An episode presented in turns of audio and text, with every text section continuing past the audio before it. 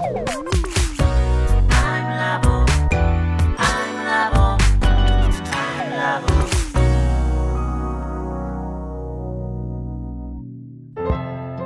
田智久のアイムラボアイデンティティ研究所。私は何者なのかそれは人類にとっての永遠のテーマ。15年の歳月をかけ開発された統合された究極の私と出会える技術アイミング。不確実性の時代を生きる次世代リーダーのためにアイデンティティの本質について語り尽くします。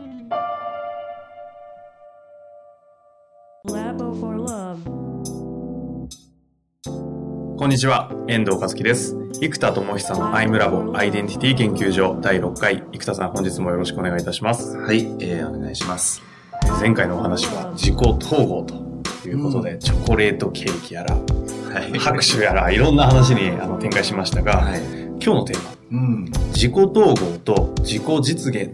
違い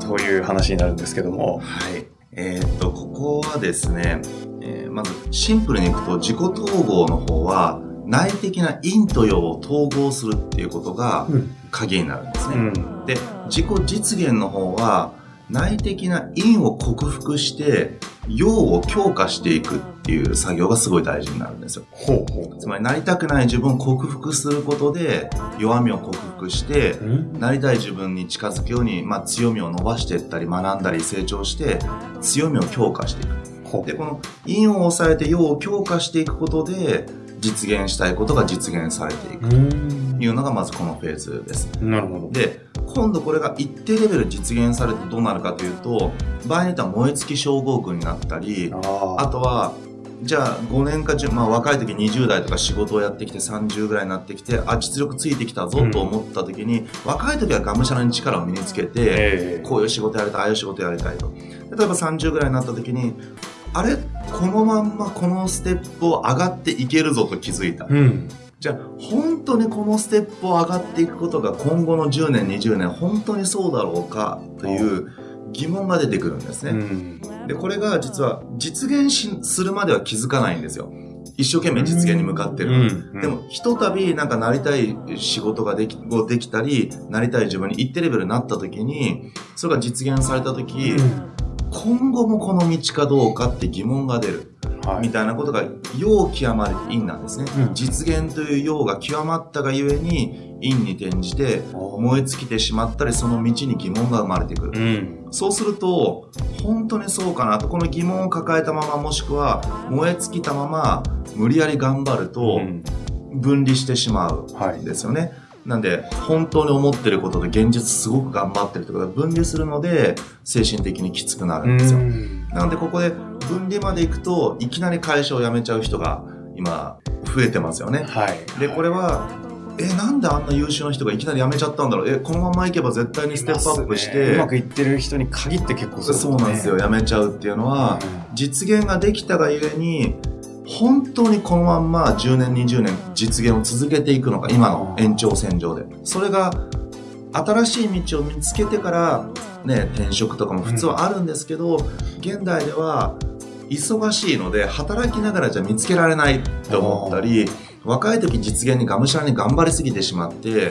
えーと、挑戦を言おうとすると挑戦しすぎて、うん、例えば自分を癒すことや友人関係や遊ぶこと、うん、こういうのはまあある種仕事に対しては有益ではない時間になりやすいわけです、はい、本当はそれ有益なんですけど、うん、なんだそういうのを抑えてきたので一回そういう自分を取り戻すということも含めて、うん、12年ぐらい世界を回ったりなんかもう一回自己探求をしていく。多いですよね。うん、私の周りも、もう若くして上場しちゃった瞬間に辞めて、今ニートですとかね。そうですね。ちょっと、ま、ふらふらしてますみたいな方結構いますからね。なんで、ここがですね、自己実現に入っていくスタートが分離と僕は呼んでるんですが、今お話をしているのは自己実現の話ですよね。自己実現から、えー、自己統合に入っていくところ自己実現から自己統合に入っていくっていう表現なんですか？そうです。えー、っと、まず、私たちって最初は自己拡散、はい、私が何者かよくわからないっていう、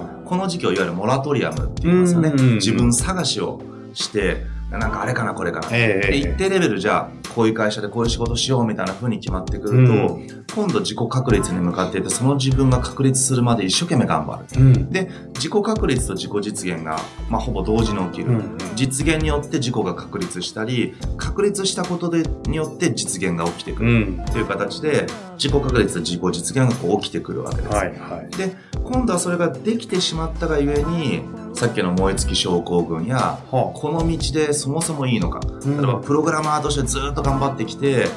あれ本当にこっちなのかなとか、じゃあ今度マネージャーが見えたけどじゃあ本当にマネージャーになりたいのかプログラマーとして現場でやり続けたいのかみたいな、こういうのが出てくるので。まあ、それで一回分離して、はい、でそこからまた自己探求ですね。さっきの自分探しに対して、うん、やっぱり大人の方は自己探求をひたすらやっていってまあ、自己統合に入っていく。うん、あ、サークルみたいな感じで回っていくんですか？そうですね。回転してます。で、統合された自己が出てくると、今度それが実現したい自分になってくるので、うん、もう一回、異様な自己として出てきて、でも、内的な自己を表に出したいんだけど、今度、大人になって作った、これこそ究極の私だっていう統合された自分は、パワーも強いので、その代わり、まあ、アイデンティティってある種自我なので、自我が強くなりすぎて他者と分離する、うん、今までだったらあじゃあねもう自分もなんかよくわかんないけど頼まれたこと手伝うよみたいな、うんうん、ところがいや私のミッションはこうで私は何者として生きるんだというのがより明確になっていて、うん、大人が作るんで哲学もしっかりしているので、はい、そうするとあ自分の道以外のお仕事は確かにいいお仕事なんですけどお受けできませんってなっていくので、どんどんある意味協調性が失われていったりするんですね。なので、今度は究極の事故でありながらも協調性を身につけたい。身につけたいというか、本質的な協調性を発揮したいわけです。はいはいっていうので葛藤が出るじゃないですか。うんうん、事故であると協調性が失われるし、はい、自分を抑えると協調性はできるんだけど、はい、今度自分を抑えることになる。うん、じゃあ事故を発揮しながら他者との関係性をちゃんとうまくやるにはどうするかって葛藤が出てくるので、うん、これまた実現したくなるということで、これがサイクルしていく。ちょっとあの、サイクルの順番何とおっしゃいましたっけ？えっと、葛藤から始まり、はい、葛藤、挑戦、実現。で、実現したら分離して、探求して統合。で、統合するとまた今度、葛藤。っていう。っていうこのサイクルを、6ステップをこうぐるぐるぐるぐる回ってそうです、そうです。はい、イメージで言うと、この円大きくなっていくという感じなんですかね。えっ、ー、と、螺旋階段的に DNA。感じです。はあ、そういうイメージなんはい、これ、あれでしたブログとか、生田さんの方、あの、検索すると、その絵とか出てくるんでしたっけ？出てくるかもしれない。かもしれない。まあ、そのうちどこかで。はい。図式化されてますもんね、それは。はいそのイメージを見ると、まあ、とにかく、サイクルとして今の6ステップが葛藤からこうぐるぐると回って、はい、また自己実現しても葛藤に戻るという。そうですね。イメージなわけですね。うん、で、結局、じゃあ自己統合と自己実現の違いという話だったんですけど、うん、どういう話になってたんでしたっけ？えー、っと、自己実現は陰を克服して陽を伸ばしていく。うん、自己実現はで、自己統合は陰と陽の自己を統合していくというプロセスになりますね。陰と陽を統合していくのが自己統合、はい、自己実現っていうのは陰を抑えて陽に陽を実現すること。例えば、怠惰な自分と挑戦したい自分だったら、怠惰な自分を抑え込んで、自立心とかで抑えて、挑戦できる自分を育てます。はいはい。で、育てた結果、挑戦しすぎる自分になるわけです。えー、で挑戦しすぎていろいろ失うので、あれなんかちょっと頑張りすぎちゃったぞと思って一回分離して、うん、こんな挑戦することは、挑戦はいいし、挑戦したから今の自分はいるんだけど、挑戦しすぎたことで何かを置いてきた気がしてきたりして、分離して、でも挑戦したくないわけじゃないので、うん、じゃあ何かを失わない挑戦の仕方って何なんだってこう、挑戦という陽によって何かを失った因があるので、うん、この陽と陰を統合した新しい次の人生の挑戦って何なんだって探すわけですよ。なるほど。で例えば、仲間と豊かに挑戦するとか、好きな人とだけ仕事をしながら大きな挑戦をするとか。若くしてゴリゴリとやった起業家たちに多そうな葛藤ですね、それは。私も多分に漏れず、挑戦しすぎたパターンですけど。友達も一時期しないとかね、嫉妬にまみれとか。まあ、そこからですね、統合的な挑戦の仕方を見つけて、今度またそれを実現しようと。そういう感じですね。そうすると結局この自己統合と自己実現の違いというのはなんとなくこうイメージとして分かってきたんですけど、うん、これをどう生きる上で取り扱うかが重要ですよね。そうですね。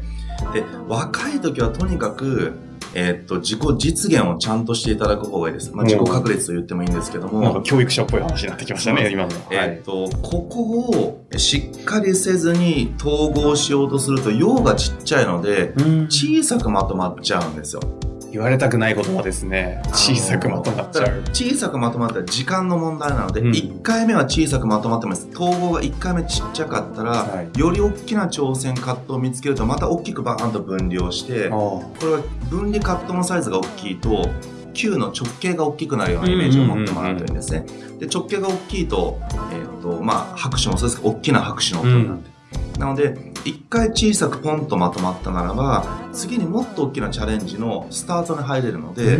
そこからチャレンジをまた始めたらいいんです。ただこれがまとまりっぱなしだと、えっ、ー、と、本当に小さくまとまってしまう。なので、統合っていうのはある種まとまったという状態なので、そこからまた新しい挑戦に入って進んでいくという、ね、なるほど。はい。そうすると、まあ、ある種、こう、私の今聞いてて悲しいかなと思ったのは、うん、一旦統合してもここで終わりではなく、また次にあの葛藤が待ってるんですね。分離、分離が待ってるんでしたっけ？そう葛藤。葛藤が起きますね。じゃ残念ながら、こう、統合してよっしゃ、終わったぞと思っても、また、あの、葛藤が始まって、次の旅に行くわけですね。そうです。えー、っと、それが螺旋階段を登りたければ、っていうことですね。ただ、私たちってやっぱ階段を登りたければ。そうです。いわゆる、現実を発展させていきたいとか、そこに大きなビジョンがあるとか、これもやっぱアイデンティティによるんですよ。例えば、あの、よく鳥とかに例えたりしますけど、例えば私はスズメだと思ったら、うん、スズメは何も渡り鳥のように遠くに飛ぶ力は身につけなくていいわけです。はい、はい。で、これいい悪いではなくて、えっ、と、スズメだったらスズメとして最高の生き方をしたいんですよ。するんですよ。だからもし渡り鳥だったら、遠くまで飛ぶ力が必要なんですよ、うんはい、でも渡り鳥として生きたかったら渡り鳥なんです、うん、だからこれはいいか悪いかではなくて自分のアイデンティティを何者として置きたいかによってその螺旋階段をどんどん登りたいのか登る必要すらないのかむしろ登ることで不幸になるのか自分ではない何者かになろうとして背伸びしすぎて苦しんでしまう原因にもなるので、うん、一体自分が何者でどこに向かってどう生きたいのかというものによってまあ一回小さくまとまった時にじゃあこれは小さくまとまったと捉える人は、うん、大きなものを見ているから小さくまとまったと思うんですが、なるほど。ちゃんと綺麗にまとまって、あ、これが自分にとって最高の形なんだと思ったら、その私としてずっと生きていけば、これは葛藤なく、私として生き切ることができるわけですね。なんか仏の道に行きそうです、ね、ある意味そうかもわからないです。なので、一体それはどういう自分として生きたくて、一体どんなビジョンを持っていて、どういう使命を帯びているのか。それによって違う。はあ。そうすると結局行きたい先、その自分の行きたい世界観のビジョンみたいなものがあって、うん、さらに自分とは何かという、まあ、今回のテーマであるアイデンティティっていうのがない限り、どこで葛藤とか統合を終えるかっていうのも決まってこなそうですよね。そうなんです。ただし、これ面白いことに、はい、私たちの潜在意識は、何かを分かってるようなんですよ。何ですか、それは？どういうことですか？つまり、えー、っと、本当に次のフィールドに行きたいと潜在意識レベルの究極の事故が思っていたら、うん、なんか小さくまとまってるんじゃないかという葛藤を引き起こすんです。無意識で。ところが、今の自分にとても本当に満足していて、周りから、いや、もっと挑戦できるよって言われても、いや、僕はここが本当にいいと思うし、なんかそれを、なんかふてくされてもういいよって言ってるんじゃなくて、いや、本当にお腹の底から、いや、僕はもうこれ以上の実が望まないし、うん、これで本当に十分だと思ってるっていうのが、スーッとエネルギーが通った状態で自然に出てくれば、葛藤が起きないんですね。うん、なので、無意識レベルの自分の潜在意識は逆ベクトルって言います？が、逆ベクトルが発生しなければ、実は葛藤が発生しないので、潜在意識の究極の自己という究極の存在が影響を及ぼしてくるので、もし、えっ、と、葛藤が出てるということはね。はいはい、なので、本当に葛藤が起きないということは、本当の自分でそこで OK です。なるほど。はい。まあ、それをちゃんと感じられるかどうかも大事そうですけど。そうです。感じ取らないと、下手に大きいこととか、うん、でかいことに行かざるを得ない気持ちになったり、周りから小さくまとまっちゃったよねなんて言われちゃうと、うん、なんか挑戦しなきゃいけないのかなみたいな気になっちゃうので、はいはい、それは本当の自分がそうであるならば、僕は正直、周りの目とか社会の運はどうでもいいと思って、うん、語弊がある表現ですけど、どうでもよくて、究極の自分がそうであるなら、それを気持ちよく生きたらいいと思ってます。なので、そこをこう、周りとの比較を始めちゃうと、隣の芝生は青く見えるっていう現象があるので、まあ、よくありがちなのがよく、まあ、私は起業してるタイプなので、はい。自分で好きな道行くぞみたいな生き方なんですよね。うん、でね。で、挑戦しようなんていうのが好きな性格なんですけど、例えば大企業に勤めてる友人も、うん、まあ、それこそ大企業でもそれなりの職になってるわけです、うん、役職にね。で。それはそれで素晴らしい。だけど、時に、いや、いいよな、好きなことやって、なんて言われることも、時にあるわけなんですけど、でも、本当にしたいんだったら、すればいいわけです、うん、もしくは大企業って資源がむちゃくちゃあるので、うん、僕からしても好きなことむちゃくちゃ調整できるじゃんと。そうです、いやこっちはなんかね億単位なんて簡単にできないのに大企業のプロジェクトなんてね なんか数十億簡単に動きます、当たり前ですからね。いやいやいやそっちの方が大きいことできるじゃないかと、ね、ただもしその彼が安定っていうのをとても人生の価値観なんか大事にしてるんであれば、ね、安定して安住しちゃってるっていう表現ではなくて、いや、いいよねって、幾多はね、挑戦して好きな子だって、でもね、俺安定大好きだから、むっちゃ安定してんの。こっから5年10年もむっちゃ安定してんのって。俺は安定大好きだから、ここ最高。ね？で、君は挑戦大好きだから、いいね、挑戦最高と。なるほど。そしたら、私の芝生も青いし、あなたの芝生も青い。両方青いよね。もしくは私の芝生は今は赤いかもしれない、うん、あなたの芝生は緑かもしれない。でも緑でも赤くても俺は赤い芝生が好きなんだと。だったらいいんですよ、うん、もうそこで自分の芝生が青いという事実にちゃんと気づいていけばそれでいい。生田さんの感覚で言うとそのそれでいいんだって思えるのはもう自己統合できてる状態じゃないですか。それをいいんだって思えるためには、さっき言ってたこのこっち側にあるビジョンとか、はい、アイデンティティ、うん、みたいなものからそれがどう見えるかみたいな感じなのかなという気がしたんですけど。おっしゃる通りですね。いい感じですか？いい感じ。でございます。あの、話すとまた長くなりますけど、はい、手短にお話しすると、はい、結局さっきの安定と挑戦と話していくと、安定の陰に意識が入って挑戦の陽に意識が入っちゃうと、うん、羨ましく見えちゃうわけです、はい、自分は安定してて陰の状態安定してるからなんか未知の開拓をしていない感じが、うんうん、ああなんか面白くないなと思う、うん、でも挑戦してるとあ好きなことやってて良さそうだなって。そうすると自分の置かれてる安定の陰と自分のない人の挑戦の陽を見るから、うんうん、隣の芝生が青。いでも実は安定の陽が自分にとってはとても大事な陽であり、うん、挑戦の陰リスクが大きすぎるとか場合によっては家族を路頭に迷わせるとか、うんうん、そっちの因は自分は家族を大事にした人生を歩みたいんだと思ってた時に実は仕事を好き放題やることが人生で大事なんじゃなくて、うん、家族を大事にすることが実はすごく大事なんだと気づいた時にはまあ、挑戦で家族を大事にすることもできると思いますよ。ただ、この人の考えの中では、安定こそが家族を安定的に大切にする大事なことなんだっていう価値観を持っていたら、うん、その通りに生きたらいいと思うんです、うん、